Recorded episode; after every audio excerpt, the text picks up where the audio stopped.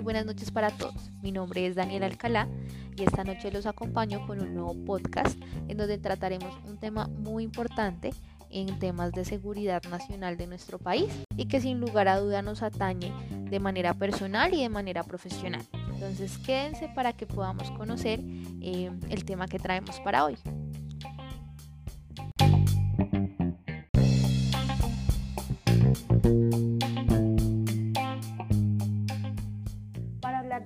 Tema el día de hoy, anteriormente visualizamos a través de NTN24 un documental muy interesante que nos habla de la toma de MeToo que este año, 2021, cumplió 23 años.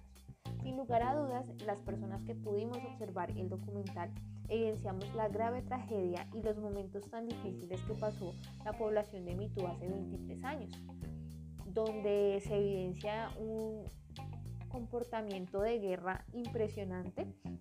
y donde no solamente sufrieron las consecuencias las fuerzas militares de nuestro país, sino toda la población de esta comunidad, que lejos de estar en un lugar equivocado, pues son víctimas mortales de una guerra entre bandos, entre el Estado y sus detractores.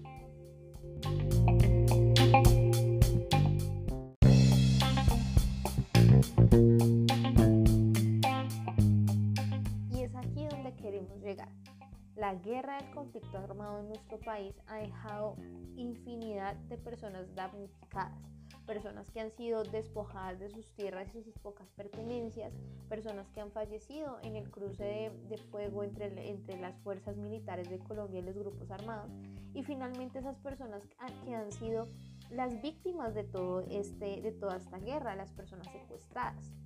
Un claro ejemplo de él es John Frank Pinchao, el protagonista del documental de la toma de MeToo de 23 años, que padeció en carne propia eh, las consecuencias de esta guerra, siendo eh, un,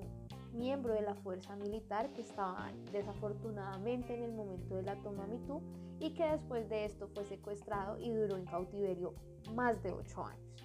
Con él, muchos de sus compañeros que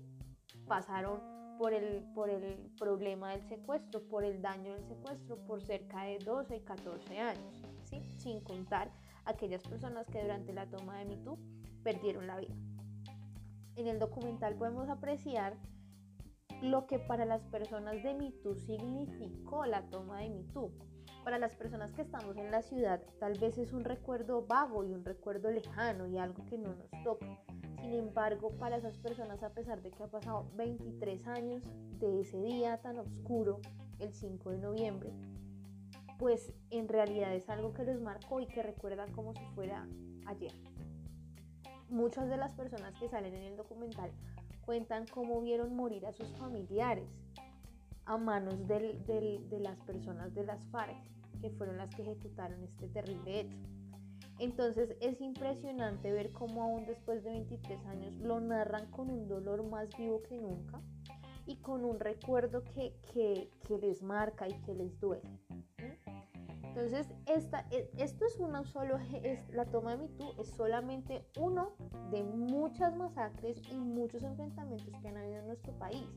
Y tal vez no es el más grande, pero sí ha sido uno de los más dolorosos. La población civil es la que está en la mitad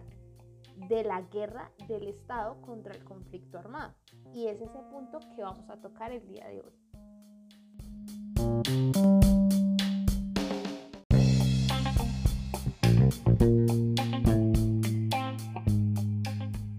A través del acuerdo de paz con el grupo armado de las FARC, el Estado colombiano ha buscado de alguna manera resarcir el daño de las víctimas del conflicto armado en Colombia como lo son las personas secuestradas, secuestradas y las familias de personas desaparecidas durante las masacres que se realizaron hace muchos años.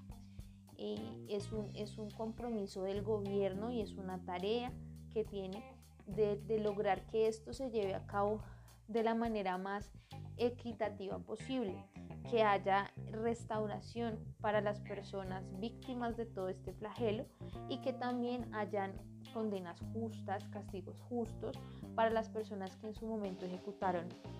delitos tan graves como el,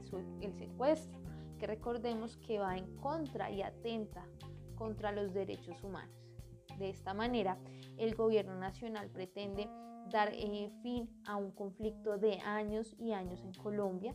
evitando que surjan nuevas víctimas del conflicto armado, nuevos secuestros, nuevas masacres, eh, nuevos atentados contra la población civil. Es una labor de todos eh, lograr que el acuerdo de paz se cumpla y llegue a feliz término y lograr que las personas que han sido víctimas por años del conflicto armado y de los grupos armados al margen de la ley puedan tener eh, por fin una recompensa emocional y moral del daño que esta guerra les ha causado. Para las personas que vivimos en la ciudad es difícil imaginarse lo que puede significar una masacre o un hecho como la toma de Mitú, ya que pues en las ciudades no, nos toca ese, ese tema, pero es algo que, debería tocarnos y que es de todos los colombianos y es deber de todos nosotros em, junto con el gobierno trabajar porque algún día se logre la paz y la reconciliación en nuestro país.